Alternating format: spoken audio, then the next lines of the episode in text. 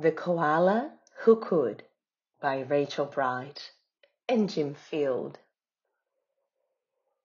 In a wonderful place at the breaking of dawn, where the breezes were soft and the sunshine was warm, a place where the creatures ran wild and played free, a koala called Kevin clung to a tree a nicer grey fella you never would meet.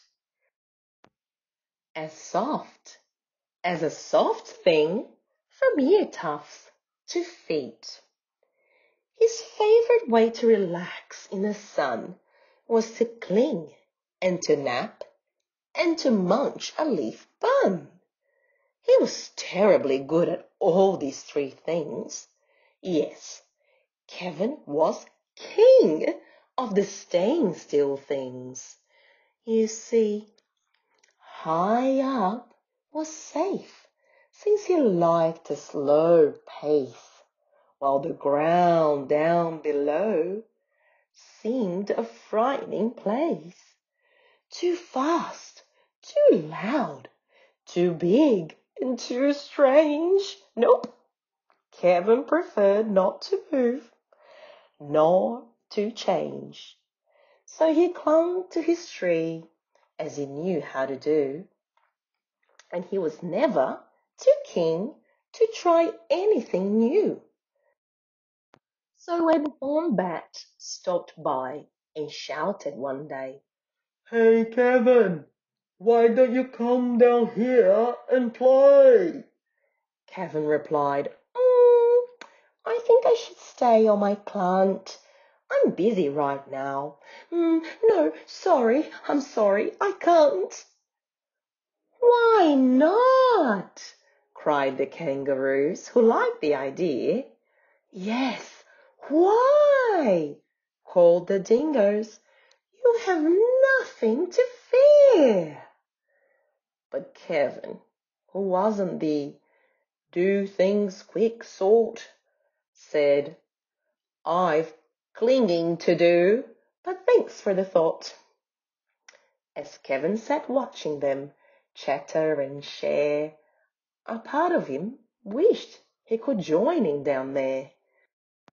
But he knew he'd miss home in the dark and the late.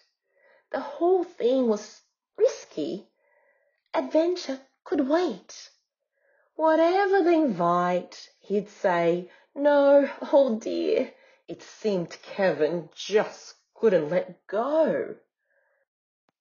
So his life was the same, no matter the day.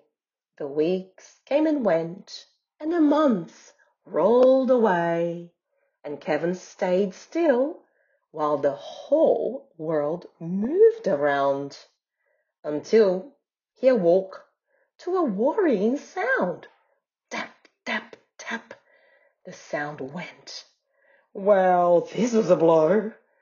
Tap, tap, tippity tap, tap, tap. Oh no! Unclean! The crowd had just gathered below called, Leap and we'll catch you. Just let yourself go. But Kevin was scared. Let go. No, I shan't. I won't. Clung Kevin Oh dear, I just can't. Woof! Down came the tree with a cracking and a pinging, crash and wallop, with Kevin still clinging. Kevin carefully opened one eye and looked at the love of his friends staring down from the sky. Then one claw by one claw he slowly unclung. He felt springy and light and happy and young. The worst he could think of had come to pass, and he was just fine. Why, he felt quite first class. So when Wombat held out the most welcoming paw, Kevin didn't hold back any more. When Dingo asked, Now, will you come out to play? The crowd all joined in with a what do you say? Even though this wasn't part of his plan, Kevin replied, Yes, I think I can.